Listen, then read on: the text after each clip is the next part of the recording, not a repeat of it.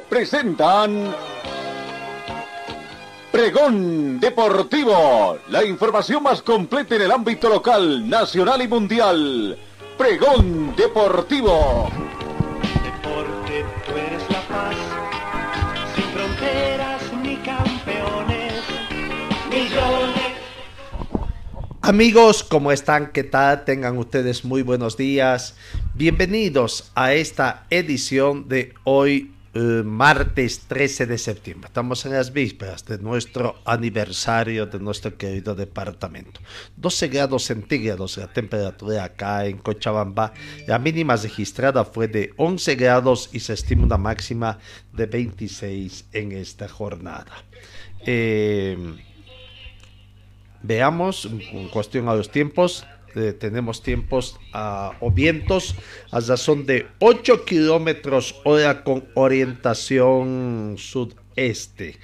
Eh, no, la sensación térmica es 12 grados más fresca debido al viento, la humedad relativa del ambiente es 72%, el punto de rocío actual es de 7 grados. La visibilidad horizontal llega a 10 kilómetros prácticamente. La presión barométrica 1021 hectopascales. Vamos eh, con el saludo comercial también de las empresas que confían en el trabajo de RTC. Señor, señor.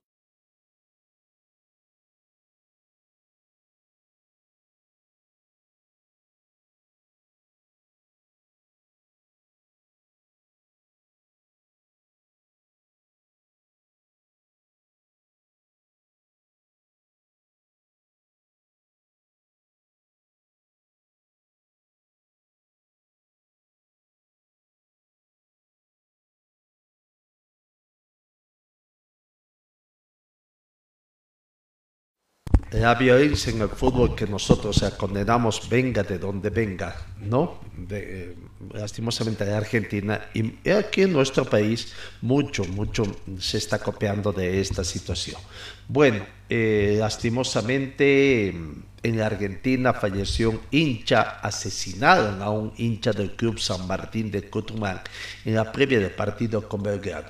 Un hombre de 36 años falleció producto de un balazo en la cabeza en el marco de una pelea entre masas de ciruja en las inmediaciones de la Ciudadela en Tucumán antes de recibir al líder en un partido del campeonato de Primera Nacional. Es una pena lo que acontece y esperemos que acá nunca se llegue a esta situación, ¿no? Porque pese a todo, acá en Bolivia se va prácticamente eh, copiando las malas cosas que suceden allá en, en, en, Argentina y ojalá acá no llegue este, este tipo de información. No, siempre somos de nosotros a este tipo de informaciones porque consideramos que es gente enferma que eh, en muchos casos solamente hace para aparecer en los medios de comunicación. Vamos, eh, eh, en Qatar se va haciendo pruebas, sobre todo para ver cómo va a terminar eh, el uso de los estadios allí en Qatar. Hay largas filas y falta de agua que estropean juicio en el Estadio Mundialista de Qatar. Los fanáticos que empaquetan la obra maestra del estadio enfrentan largas demoras en la salida. Más de 77 mil personas conforman la mayor multitud jamás vista en Qatar. Escasez de agua dentro y fuera del estadio cuando faltan dos meses para que comience la Copa del Mundo. Alto, ¿no ves que la estación del metro está llena? Alto, gritó un supervisor agotado, mientras los alguaciles con chalecos verdes unían sus brazos para contener a miles de fanáticos que salían del estadio que albergaba la final de la Copa del Mundo en Qatar. En la pasada la medianoche del viernes y durante horas casi 78 mil personas habían estado saliendo del estadio después de que un partido casi lleno pusiera a prueba la, la preparación del pequeño estadio de Golfo para el torneo que comienza el próximo 20 de noviembre. Déjanos pasar, tenemos niños, gritó un hombre que cargaba a un niño sudoroso. Necesitábamos agua. Hay agua, gritó una mujer desde detrás de la fila. no hubo ninguno.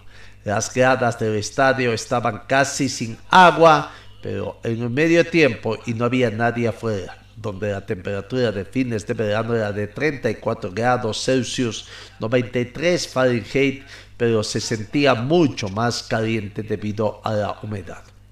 El partido del viernes llamado Supercopa de USAL fue la primera vez que un nuevo estadio de USAL recibió a la cantidad con 80.000 asientos. Es el más grande de los ocho estadios de la Copa del Mundo de Qatar y una obra maestra revestida de oro diseñada para albergar el partido final del 13 de diciembre. Qatar es el primer país de Medio Oriente y la nación más pequeña en albergar la Copa del Mundo. Si bien ha gastado miles de millones de dólares en infraestructura, necesita, nunca la organización ha organizado un evento de tal escala que inusualmente para una Copa del Mundo también llevará a cabo en una sola ciudad o sus alrededores. Habrá cuatro partidos en Dona todos los días durante los primeros 12 días del torneo.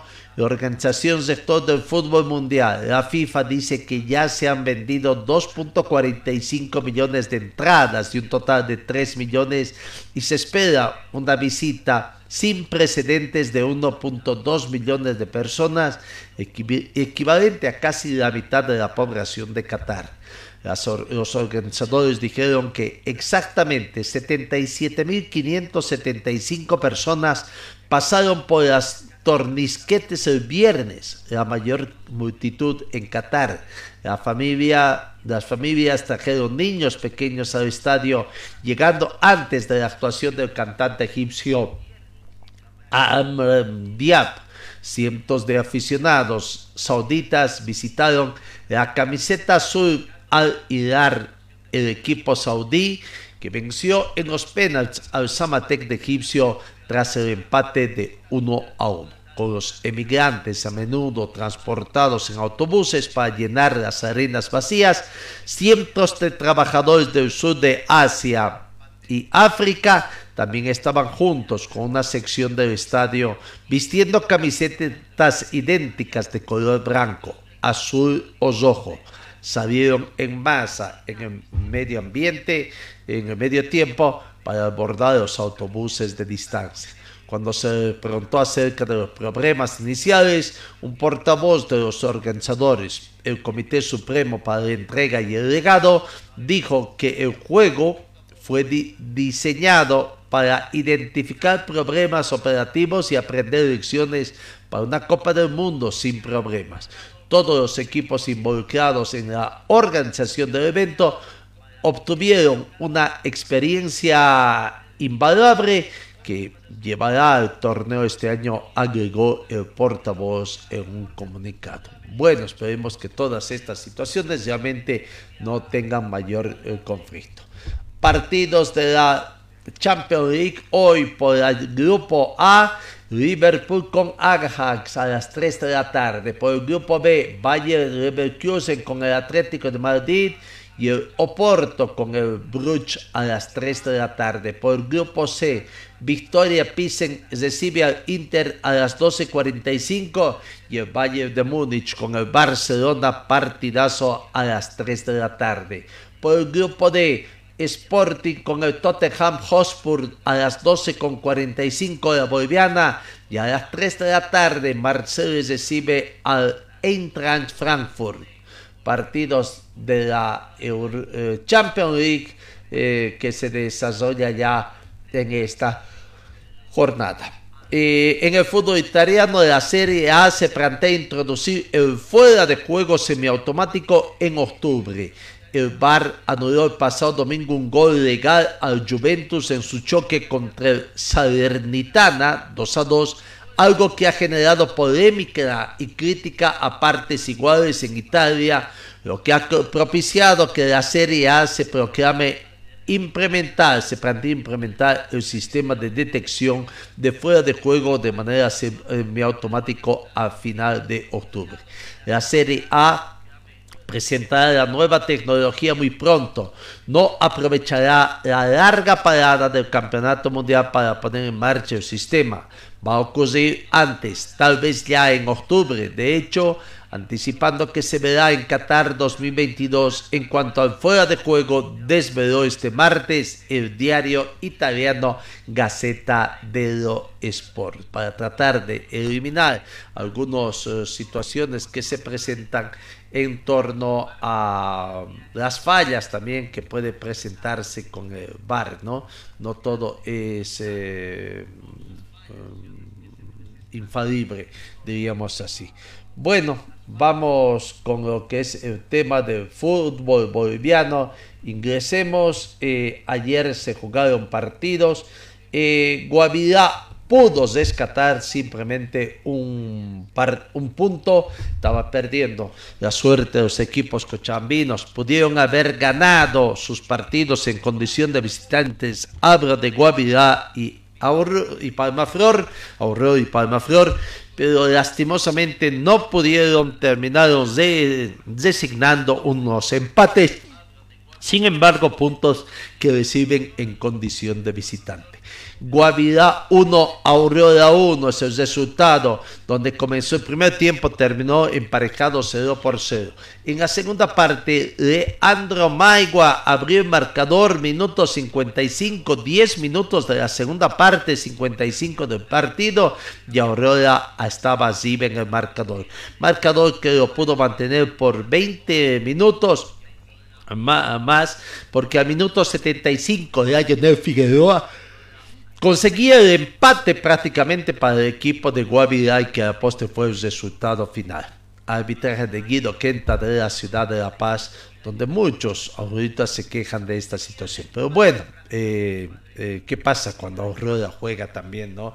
Eh, mm, partidos no son televisados, hay una serie de problemas, incluso hasta los resúmenes tardan en salir de parte de la empresa que ostenta el derecho de transmisión. Vamos con la palabra de los protagonistas, Luis Lionel, jugador de Luis Real jugador de Guavirá, haciendo el balance de lo que fue este empate sacrificado de Guavirá pero que bueno, les permite rescatar un punto de los tres que estaban eh, perdiendo.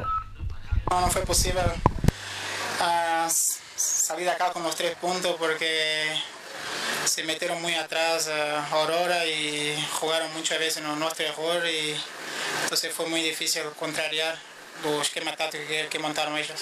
Bastante moleste por el tiempo que se tomaba el equipo contrario.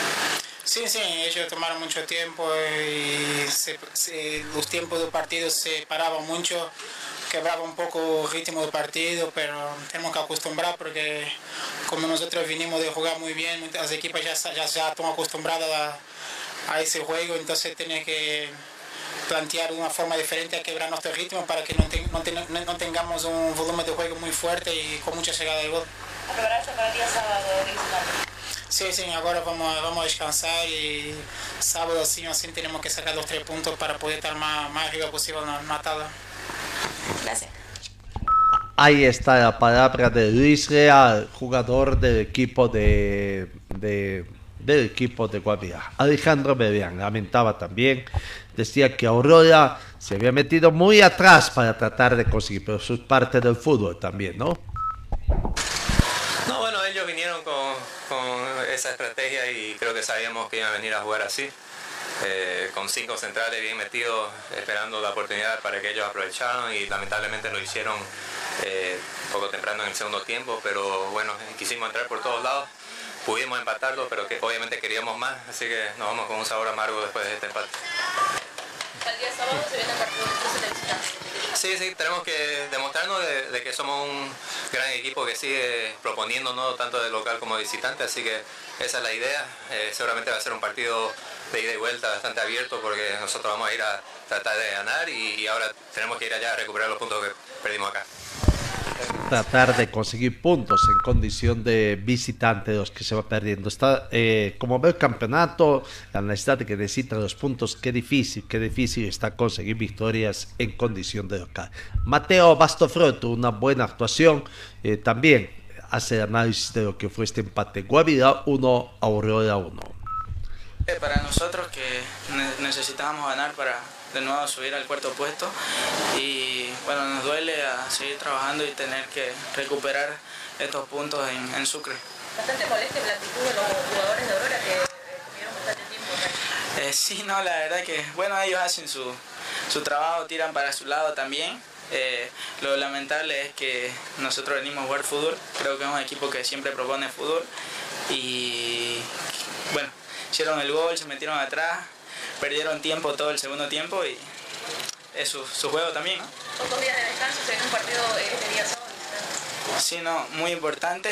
Eh, creo que es importante ir a sacar esas tres unidades a, Sucre porque, bueno, aquí hemos perdido dos que son demasiado importantes también para nosotros. Gracias. Mateo Abastofro. Guavirá quiere entrar en zona de clasificación a, a Copa eh, Libertadores de América, ¿no? Va consiguiendo por el momento. Eh, Guavirá está en la séptima casilla del torneo profesional, del torneo clausura, la tabla con 46 puntos, eh, ¿no? Séptima casilla y ahí está prácticamente la tabla de posiciones, ¿no? Y Brumming cierra eh, Guavirá, Bolívar, Die Strongest, Always Ready, Nacional Potosí son los que hasta el momento tienen cupo para la Copa Libertadores de América. Oriente Petrol, Palma Flor, Guavirá y Brumming, tres equipos cruceños están logrando conseguir el cupo hasta el momento para eh, la Copa Sudamericana. Claro, faltan todavía 13 partidos, 13 eh, partidos, estamos hablando de 39 puntos, todavía 39 puntos en partido, ¿no? Hasta el momento el mejor equipo cochabambino es el equipo de Palmaflor en esta gestión, el equipo más regular. En el primer torneo tuvo una aceptable actuación, en este un poquito como que va decayendo, pero queriendo repuntar, ¿no? Hasta el momento novena ubicación para Palma Flor en el torneo de apertura, pero en el, sexto, el sexto está en la tabla acumulado, ¿no? Palma Flor tiene 20 puntos, está detrás de Aurora que tiene 22 y de Wisterman que tiene 21 puntos, los tres equipos. Eh, muy pegaditos en la mitad de la tabla de posiciones. Bueno, a ver, veamos, sigamos con otro eh, partido que ayer se dio Real Tomayapo y el planter de Palmaflor también empataron con el marcador 2 a 2. Comenzó ganando el equipo de Palmaflor, eh, gol convertido a los 22 minutos por Adalit Tezazas. ¿no? El primer tiempo era favorable, ganaba el equipo cochambino, el equipo quillacoleño, con ese hermoso gol que convirtió a David. En la segunda parte, el equipo Chapaco se fue prácticamente con todo para tratar de revertir el marcador, situación que incluso lo consiguió, ¿no? Una pena porque cuando terminaba el primer tiempo, Diego Corpus fue expulsado eh, por el árbitro del partido, incluso con cooperación del VAR, diríamos así, verificado el VAR con la, parte, mm, la tarjeta roja y todo el segundo tiempo Palma jugó con 10 hombres. En el minuto 53 Mauricio Schachtur comenzaba a dar alegría a la gente chapaca. Minuto 53 se venía el empate y bueno, se ponía ya cuesta arriba para Palma Flor. En el minuto 76 una jugada desafortunada, prácticamente un penal de, que fue convertido, ejecutado por Franco Arizala y bueno, se convirtió, eh, tanto estaba allí en el marcador el equipo de mm, Real Tomayapo, no, no ante la tristeza de la gente Quillacollo que hacía los esfuerzos, pero mm, no pudo impedir hasta allá. Ahí se viene el penal, la falla cometida en el sector defensivo y eh, David Tosico no pudo, no pudo contener el penal que fue convertido, repito, en el minuto 76 por Franco Arizal. Ya en la parte final del partido, minuto 90 más 3, vino el premio para Maximiliano Gómez. en una jugada donde prácticamente eh, sobre la última línea logró cambiar la trayectoria del marcador. Y felicidad en la gente de Palmaflor porque logró conseguir un punto en condición de visitante. No, prácticamente eh, se trajo el marcador. Ahí está. Vamos a ver con la palabra de Maximiliano Gómez, el jugador autor del tanto del empate, milagroso empate de Palma Flor en tierra Chapacá. Figura Samsung del partido. Bueno, muchas gracias ante todo. Creo que un gran esfuerzo de todo el equipo. Venimos, venimos a levantar, venimos teniendo varios partidos que, que queremos seguir sumando, seguir subiendo y que, que el club siga haciendo historia acá en la liga. Así que eh, agradecido por la, por la mención y, y bueno, esto es un logro de, de todo el equipo. Maxi, ¿qué te dijo el profe al ingresar? Y bueno, que hace prácticamente solo para marcar el gol.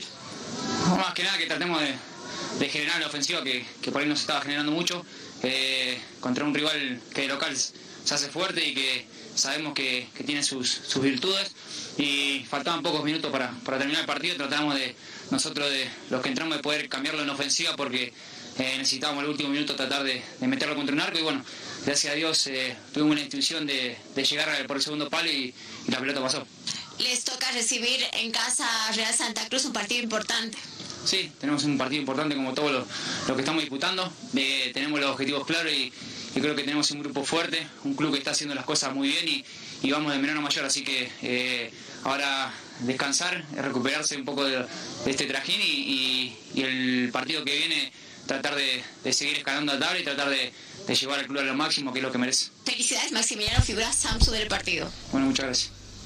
Ahí está la palabra del jugador cochaino Maxi, Maximiliano Gómez.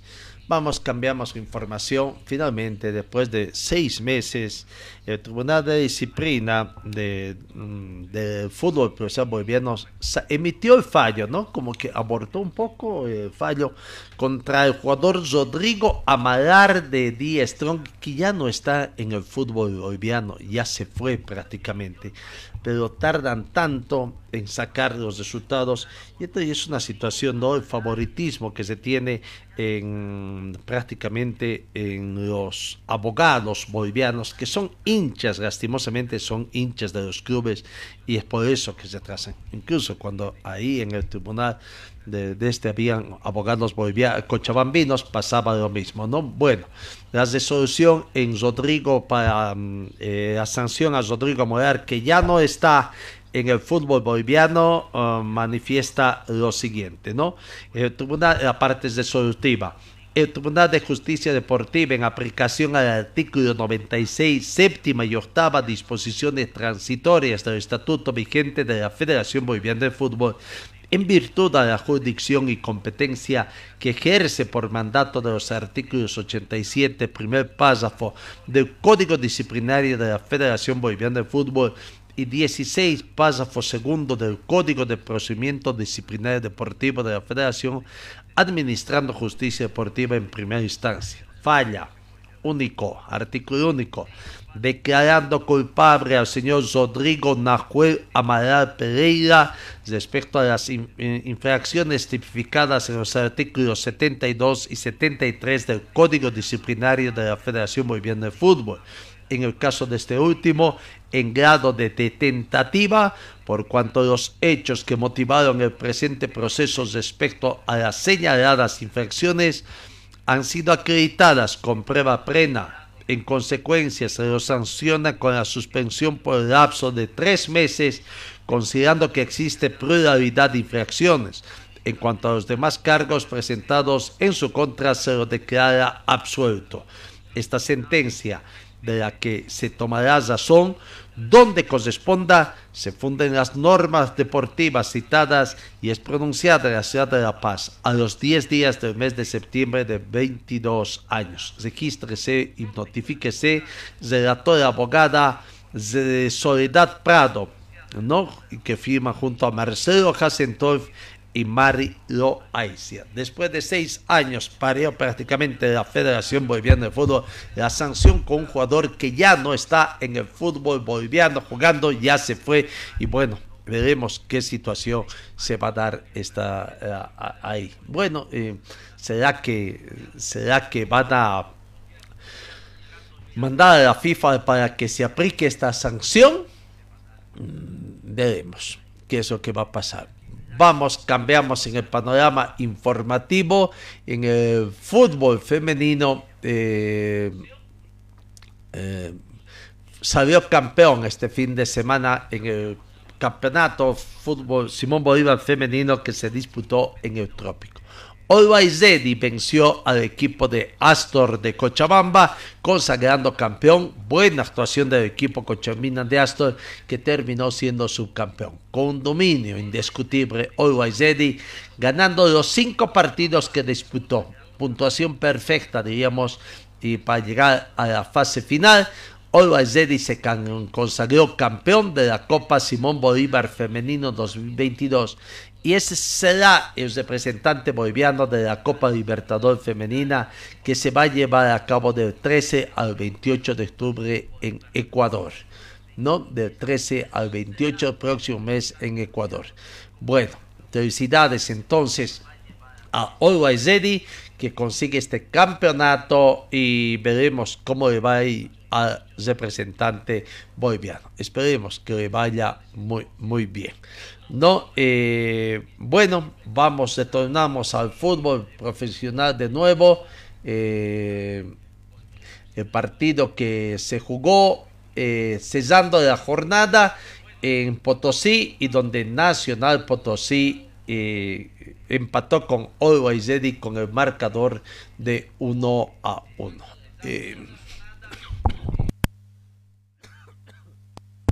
Nacional de Potosí, Always Ready 1-1. Always no pudo, no pudo prácticamente conseguir una victoria. Apenas saca un empate en condición de visitante que lo frena un poco en procura de conseguir la primera ubicación de este. El gol de los locales del equipo del pueblo potosino llegó al minuto 40. Un remate de larga distancia que no lo encontró bien parado. Lo desubicaron al portero Carlos Mosquera, que pese a tratar de llegar, no pudo. Se, se le entró, se coló prácticamente por entre sus manos. Minuto 40 ganaba el plantel local, ¿no? Y al minuto 45 más 13 en la primera parte, con 13 minutos de adición, casi 15, vino el gol de penal con la revisión del VAR. Eh, penal sancionado en favor de Always Ready, que fue ejecutado por Marcos Riquelme. Eh, muy buena ejecución de Marcos Riquelme eh, en la ejecución de ese penal, después de que el árbitro del partido hiciera la revisión del VAR, hablo de José Jaime Jordán, el árbitro chuquisaqueño. La ejecución de penal de los pies de Marcos Riquelme, muy bien ejecutado, venciendo la resistencia del portero Said Mustafa. Uno a uno terminó el tiempo y a la postre, en la segunda parte, también pese a los esfuerzos tanto en Nacional de Potosí como de Always no se pudo desnivelar. Eh, le sirve a Nacional Potosí ese punto porque Nacional de Potosí se consolida cuarto en cuarto lugar, tratando de mantener esa clasificación evento internacional de Copa Libertadores.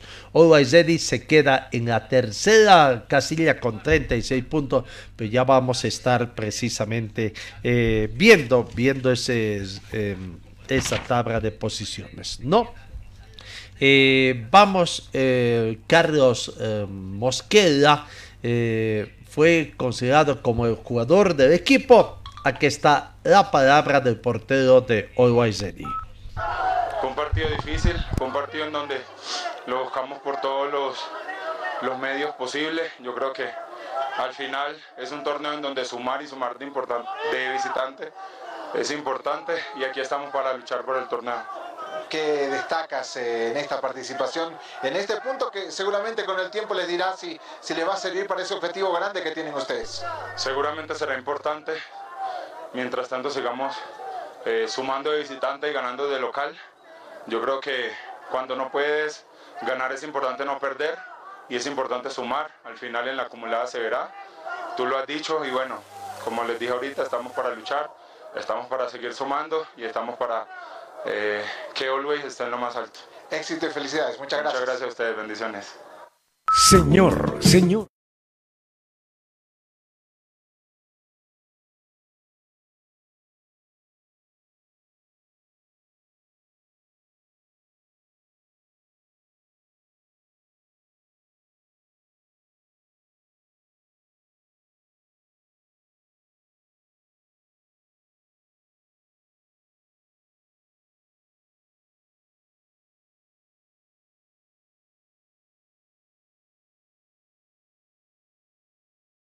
Siete de la mañana con 32 minutos. Vamos repasando los resultados que se han dado eh, en eh, partidos ¿no? de, de esta fecha 17.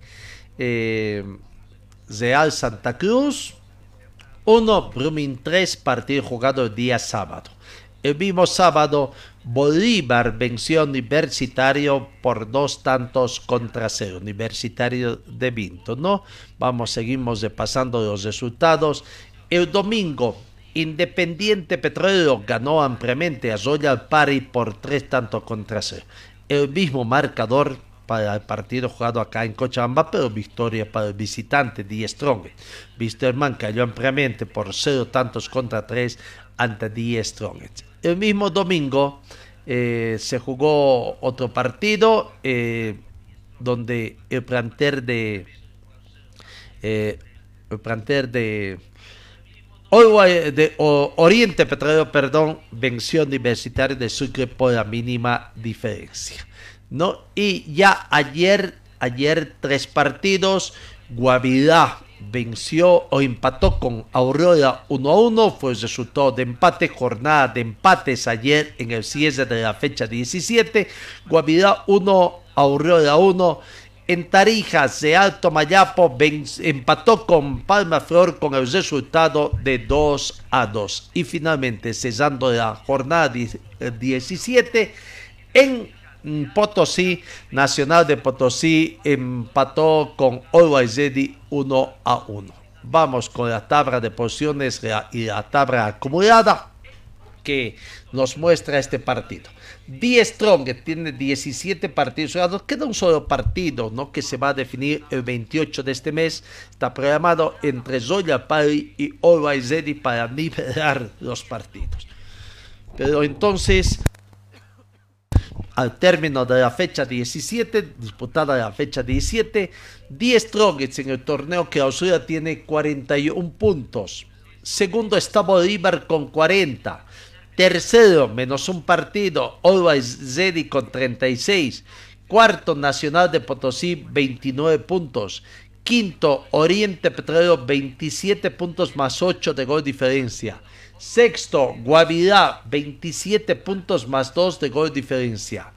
Octavo está, o séptimo, séptimo, Aurora, 22 puntos. Octavo, Wisterman, 21 puntos.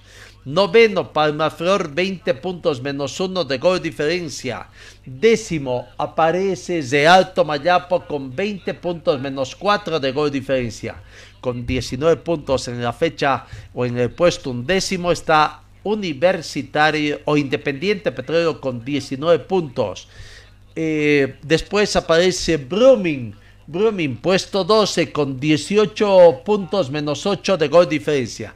Universitario de Sucre está en el puesto 13 con 18 puntos también y de menos 17 gol diferencia. Real Santa Cruz aparece en el puesto 14 con 15 puntos. Royal Party en el puesto 15 con 14 puntos. Y cierra la tabla de posiciones Universitario de Vinto con 3 Eso repito, la tabla acumulativa, la tabla del torneo clausura, fecha 17. En la tabla acumulativa, en la tabla acumulativa, dividir, vamos dividiendo prácticamente eh, eh, en dos los quienes están eh, en zonas de clasificación y quienes no estarían en zona de clasificación, ¿no? Bolívar, que ya está clasificado a Copa Libertadores, es el primer lugar. Hasta acá, Die Strongets, consiguiendo el campeonato, alcanzaría también el segundo cupo a Copa Libertadores 2023. Si no, a través de la eh, tabla acumulada también estaría acumulando 68 mm, puntos en la segunda ubicación y consolidando esta clasificación a Copa Libertadores fase de grupos 2023. Always Ready tiene la tercera ubicación con 55 puntos y cuarto estaría Nacional de Potosí con 54, todos ellos en Copa eh, Libertadores 2023. Para la Copa Sudamericana aparecen puestos 5 eh, Oriente Petróleo con 49 puntos. Puesto 6, el equipo cochambino de Palmaflor tiene 48 puntos, va subiendo poco a poco, pero le falta todavía 6 puntos para desplazar de, la plaza de Copa Libertadores al equipo de Nacional de Potosí. Séptimo aparece Guavirá con 46 puntos y octavo está Brumming, Brumming con 45 puntos. Fuera de zona de clasificación aparecen en la novena casilla Bisterman con 39 puntos. Aurora tiene 39. De Alto Mayapo 38. En el puesto 12, Zoya Pari con 37 puntos. Puesto 13, Independiente Petróleo 37 puntos. Puesto 14, Universitario de Sucre 34 puntos. Puesto 15, con 33 puntos. En el descenso indirecto, en zona del descenso indirecto, está Real Santa Cruz. Y en el puesto 16, zona de descenso directo, Universitario de Vinto con 32 puntos. Del puesto 16 al puesto 9 de Universitario de Vinto a Wisterman hay 7 puntos de diferencia. Digamos, dos partidos, dos victorias y un empate, ¿no? Cómo está la situación ahí. Prácticamente eh, está muy ajustada la segunda mitad, ¿no? Equipos que quieren zafarse de la zona roja, como mm, Universitario que ya lo consiguió, Universitario de Sucre, o o los equipos que quieren salir de esa zona roja, Universidad de Vinto y Real Potosí, equipos como Universitario de Sucre Independiente, Zoya Pari, que quieren alejarse de la zona roja para no tener mayores complicaciones. Por el momento, respirando un poquito con mayor tranquilidad, de Alto Mayapo, Aurora y Wisterman. Pero si no ganan sus partidos, eh, acá faltan 39 puntos en disputa, todo puede acontecer todavía. Bueno, eh, ahí está lo que acontece en el fútbol profesional boliviano. La fecha, la próxima fecha, la fecha número 18, que ya está también acá ah, para comenzar. No, eh, vamos bien.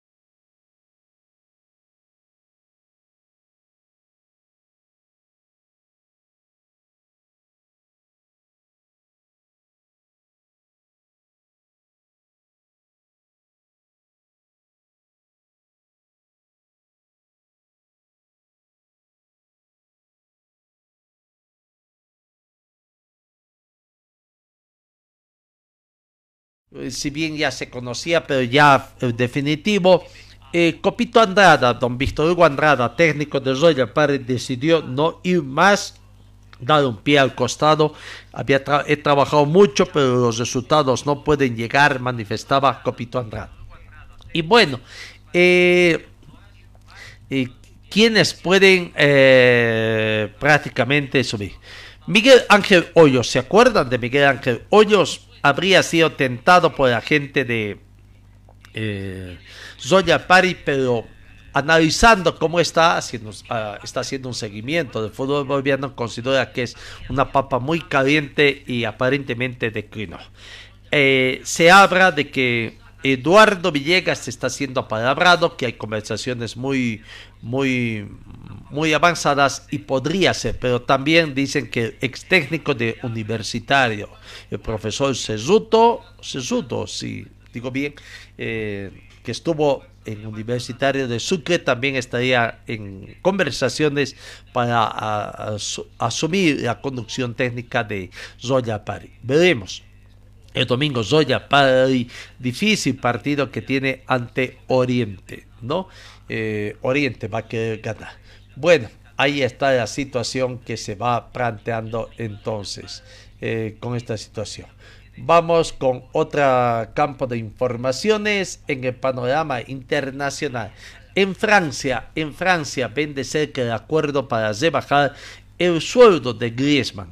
El diario L'Equipe asegura que Barca y Atlético estarían negociando para que la opción de comprarse de los 40 millones de euros hasta los 25 kilos. La situación de Antonio Griezmann en el Atlético de Madrid podría resolverse pronto si hacemos caso de las últimas informaciones que llegan desde Francia. El delantero está cedido desde el año pasado por Barca al conjunto colchonero que tiene la opción de compra de 40 millones de euros eh, que se convertirá en obligatoria si el francés disputa más de 45 minutos en la mitad de los partidos en los que esté disponible en sus dos temporadas de sesión. Bueno, esta situación se va presentando. Veremos en todo caso finalmente cómo va a ser. Vamos, cambiamos eh, el panorama informativo. Eh, ayer, ayer, eh, bueno, nos faltó tiempo para llegar a la felicitación, pero tampoco había las felicitaciones. No siempre en el último momento sacan últimamente los departamentos de prensa para ir. No, nosotros hubiéramos sido quizás los primeros en felicitar, porque ayer 12 de septiembre se recordó un aniversario más de la creación de, de, de la Federación Boliviana de Fútbol, que es acá en Cochabamba la sede, pero bueno, no pasa nada con la sede acá en Cochabamba. La, sede oficial del fútbol boliviano, de la Federación Boliviana que tiene como jurisdicción acá en, en Cochabamba. Bueno, ayer 97 años de vida institucional del equipo de la selección nacional, de la Federación Boliviana. Este el mensaje que sacó don Fernando Costa, presidente de la Federación Boliviana. La Federación Boliviana de Fútbol cumple este 12 de septiembre del 2022 su aniversario 97 de fundación, dice el mensaje. Hoy festejamos un año más de vida institucional y celebramos también la unidad lograda en el fútbol nacional durante la presente gestión, fruto del trabajo de dirigentes y actores de todos los ámbitos del balompié boliviano. Nuestra institución viene trabajando ahora de manera ordenada, transparente, eficiente y planificada para alcanzar los objetivos trazados para el corto, mediano y largo plazo. Se mejoraron las condiciones para el desarrollo de todas las disciplinas y categorías que forman parte de la Federación Boliviana de Fútbol. Contamos con una nueva estructura para las selecciones nacionales, tanto femenina, masculina como en menores, e implementamos proyectos de alto impacto como el VAR, la televisación del futsal y el programa de desarrollo de talentos. Muchos nos acompañaron durante estos 97 años y estamos día a día dando un paso más hacia nuestro centenario. En este camino algunos nos han dejado y, otras forman, y otros forman parte de nuestro presente. Por ello quiero homenajear, saludar y felicitar a quienes formaron y son parte de nuestra institución en lo dirigencial que a los jugadores quienes en pleno se brindaron y brindan defendiendo a la verde, junto a todos quienes son hinchas de Bolivia y a quienes trabajan y trabajaron en el fútbol porque son parte importante de lo que fuimos, somos y seremos. Renovemos la ilusión, vamos Bolivia, presidente Ángel Fernando Costa Sarmiento mm, dice la nota. Bueno, habla de unidad. Una cosa es que por el momento, por, no por consenso, por consenso y no consenso, que estén ahí, no es que haya una unidad fésea al interior de la Federación Boliviana, sino que por el momento la simple mayoría está ah, ganando y los otros están aguantando, pero veremos cómo va a ser que han hecho, han comenzado decir, el trabajo de desestructuración. Bueno, esperemos que tenga buenos frutos en el fútbol boliviano. Lograron conseguir a puras penas plata para la Federación de Fútbol de Salón, ¿no? que está inmersa pero que está olvidada. Así que no podemos decir de que hay una unidad fésea al interior de la Federación Boliviana. Eh, Alejandro Domínguez, presidente de la Comenbol, también mandó su visiva. Eh, eh, de felicitación a la Federación Boliviana dirigida a Ángel Fernando Costa, presidente de la Federación Boliviana de Fútbol. Bueno, haciendo llegar las felicitaciones. Felicidades. Mm, ayer la federación consiguió este homenaje.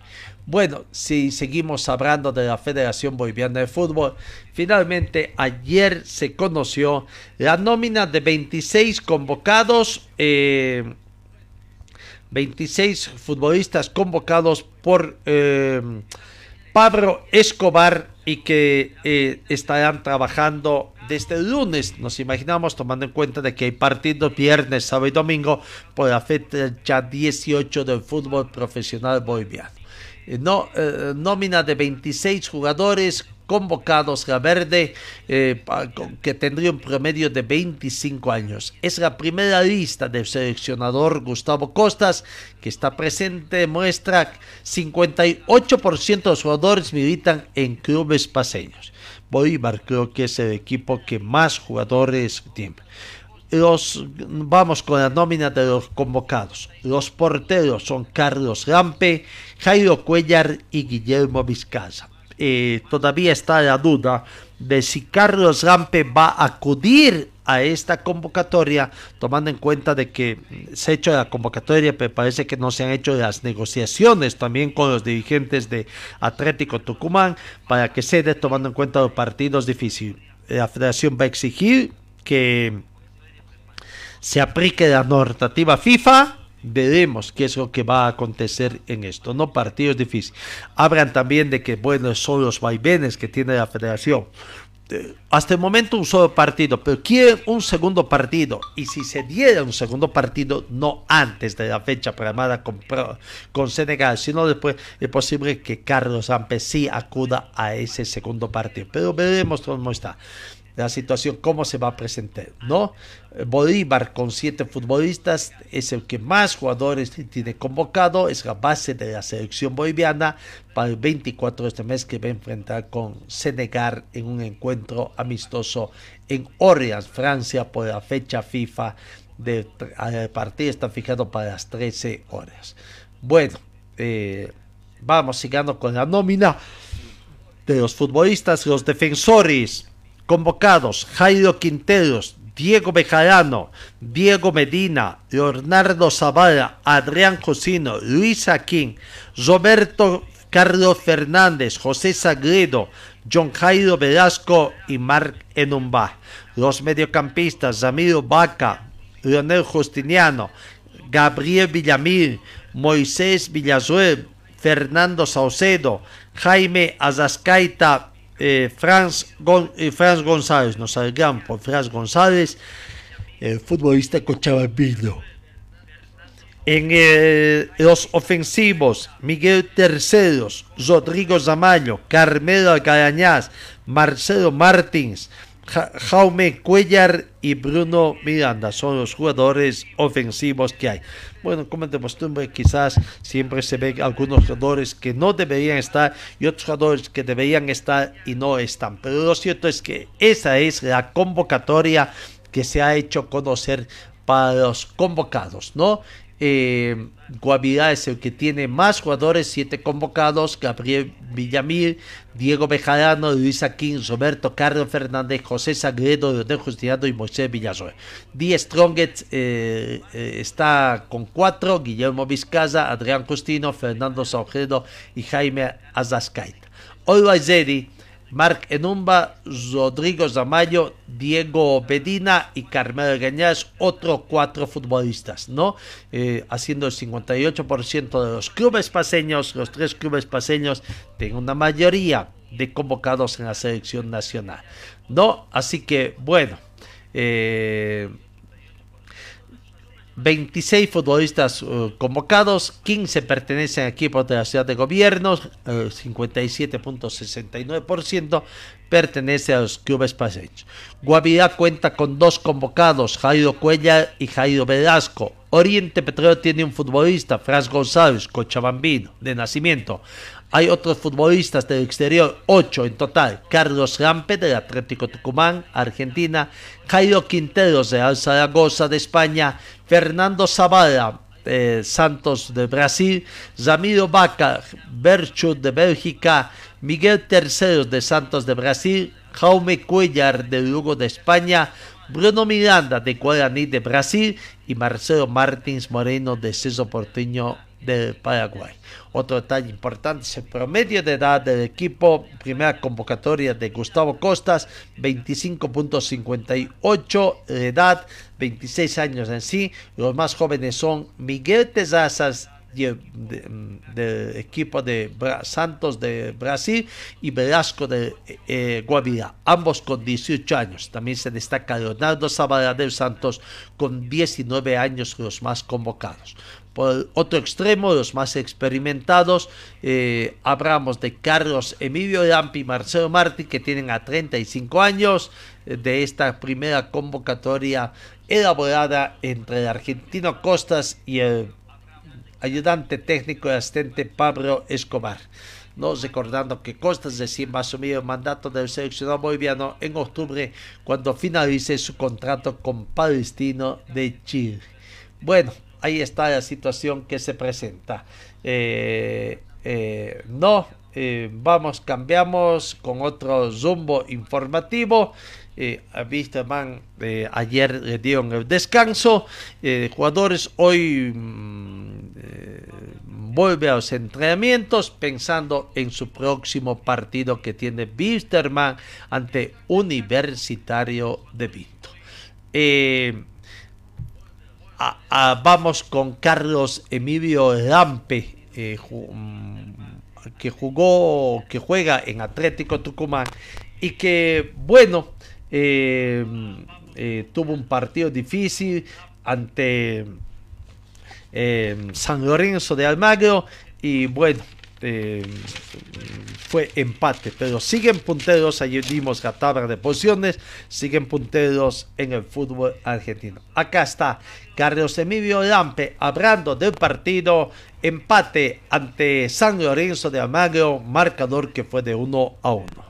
Sí, difícil por ahí, mucho tiempo lo tuvimos muy controlado el partido. Y bueno, una lástima el gol de ellos, que por ahí una jugada que parecía no tener mucho peligro, terminó en gol. De ahí el segundo tiempo, un partido ida y vuelta, con muy pocas situaciones de gol. Eh, bien ordenados los dos equipos, pero los últimos 10 sentí que era para cualquiera el partido, ¿no? Sobre el cierre del partido. Le negaste la victoria a San Lorenzo. Sí, creo que fue la más clara eh, del partido y la verdad que estaba perdido con el tiempo, no sabía que faltaba tampoco, pero, pero bueno, por suerte pude ir a atorarlo y, salvar lo que pudo ser una derrota para nosotros. Es un punto que hay que, hay que tomarlo de buena manera, es una cancha difícil y, ahora tenemos un partido duro en casa y si sumamos de a tres vamos a seguir ahí peleando arriba. Te convirtieron solo 7 goles, 12 vallas invictas. Sos uno de los mejores arqueros de este torneo, sin lugar a dudas. Bueno, sí, es un trabajo en conjunto. eh, la verdad que uno siempre quiere tratar de ayudarle a los chicos por ahí, como en esa jugada, que tengan una chance muy clara de gol y uno, uno aparecer para intentar sumar y, y sacar puntos eh, ya sea en casa o, o de visita. Te pidió Pusineri, ya te quería de antes cuando él dirigía otro equipo, eso te dio mucha confianza. Sí, yo creo que el llamado de él fue fundamental para que haya aceptado este lindo reto, eh, porque era un lindo reto, ¿no? Era, era- parecía ser un semestre muy duro, muy cargado, y está siendo un semestre muy lindo porque ya pasamos lo peor que era la tabla, la tabla descenso, y ahora estamos pensando en Copa y en el campeonato. Están punteros e imagino que van a estar muy atentos a lo que va a pasar mañana entre Gimnasia y Newells. Bueno, es que sea lo que Dios quiera, ¿no? La verdad que todavía dependemos de nosotros hasta hoy. eh, todavía queda mucho también. Entonces tenemos que volver a agarrar una, una linda racha de victoria para, para poder depender de nosotros y, y soñar con lo que más queremos. La palabra de Carlos Lampe, arquero Atlético Tucumán. Ahí está feliz Carlos Emilio Lampe por este eh, momento mm, bueno que está pasando en el fútbol argentino. Vamos, vamos con otro campo de información del atletismo que nos trae también eh, buenas noticias. Eh, este fin de semana, el sábado concretamente en Sao Paulo, Brasil, se disputó el campeonato eh, sudamericano de atletismo en la modalidad de mm, y en la modalidad de 2000 metros con obstáculos, nuestro compatriota eh, de, de Angelo Cadima obtuvo medalla de plata, Campeonato Sudamericano de Atletismo Sub-18. Angelo Cadima consiguió medalla de plata el sábado en el Campeonato Sudamericano de Atletismo Sub-18 que se realizó en San Paulo, Brasil, en la competencia de 2.000 metros con obstáculos. Registró una marca de 6 minutos 4 segundos 85 centésimas, con lo que también batió el récord nacional de esa prueba que estaba en manos de Vidal Ba- ah, Vasco eh, con 6 minutos 20 segundos 7 centésimas. Ah, vaya, de 6.20 a 6.4. Buena diferencia, ¿no? Eh, como 16 segundos que bajó el jugador, el corredor Karima, eh, eh, y que estaba vigente desde el 2013 eh, allá en Sucre. Bueno, eh, me- eh, en el sudamericano sub-18, ganador y medalla de oro de los 2000 metros con obstáculos fue el peruano Eduardo Yoica con 5 minutos 58 segundos 97 centésimas, mientras que el tercer puesto, medalla de bronce para el colombiano Paul Torres con 6 minutos 4 segundos 86 centésimas, una centésima más que nuestro compatriota. Buena noticia en el, en el atletismo sub-18, pero también los atletas nacionales Garibay y Luisaga se eh, eh, trajeron también los primeros sitios de la maratón y media maratón que se desarrolló también el fin de semana en Lima, Perú dando la cara por los buenos resultados del país en materia de atletismo. Héctor Garibay y Sofía Luisaga pisaron el podio de las pruebas de maratón 42 kilómetros más 195 metros y media maratón de 21 kilómetros 97 metros y alcanzaron el segundo y tercer lugar respectivamente en la carrera celebrada en Lima, Perú. Garibay ganó medalla de plata con un tiempo de 2 horas 10 minutos 50 segundos en la maratón eh, haciendo historia con la obtención de este resultado y convirtiéndose en un referente sudamericano. No, eh, Luisaga fue reconocida con la suma de 2.000 soles, 3.500 bolivianos. Luisaga, de 23 años de, de edad, debutó en media maratón y finalizó la competencia en el tercer lugar de la clasificación general, empleando 1 hora 14 minutos 55 segundos, marca la fue segunda en su, se- su categoría 18-34 años. Los primeros sitios fueron ocupados por las peruanas Soledad Torres y Rocío Canta. Felicidades también entonces a no- nuestra compatriota eh, ahí que consiguió Sofía Luisaga buen resultado y lo mismo a Héctor Garibay, ¿no? Eh, por esta situación que se tiene. Bueno, eh, ¿qué más podemos decir? Creo que eh, los equipos cochabambinos se van preparando ya para la fecha número 18.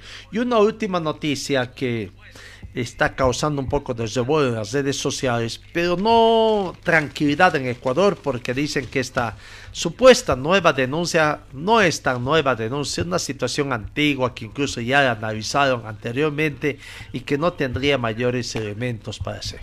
Lo cierto es que se habla de que apareció un audio de Byron Castillo, jugador de Ecuador, que podría hacer que la selección ecuatoriana se quede sin mundial. El caso Byron Castillo, para muchos, estaría a un punto de un vuelco de 180 grados, de que, de, que el periódico Daily Mail publicara evidencias, documentos y un audio que demostraran que el futbolista adulteró sus papeles para representar a la selección de Ecuador quien queda expuesto a ser expulsado del Mundial de Qatar 2022. Según la gente ecuatoriana de la Federación Ecuatoriana, no hay tal cosa, esa prueba ellos ya analizaron hace tiempo, ya es del 2018 aparentemente esta, esta supuesta prueba, que claro, recién sale a la luz pública, pero ellos ya habrían analizado mucho y no, no es evidente. Así que hay tranquilidad en Ecuador por esta situación cuando están en la previa de Mm, de, la situación que se presenta de un nuevo análisis de esta situación y que estaría dándose. Señor, señora, deje la limpieza y lavado de su ropa delicada.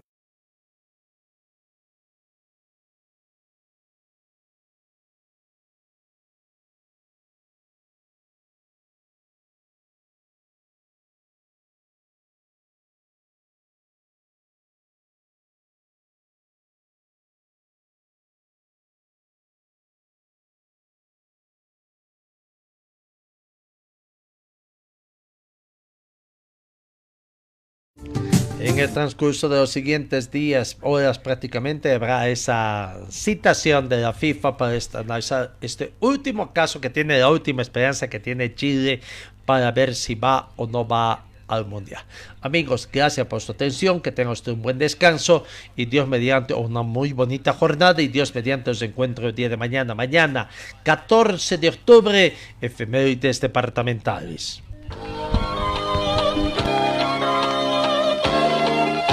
Fue el equipo deportivo de Carlos Dalén Celoaiza que presentó Pregón Deportivo. Gracias al gentil oficio de nuestras casas comerciales. Ustedes fueron muy gentiles y hasta el próximo programa.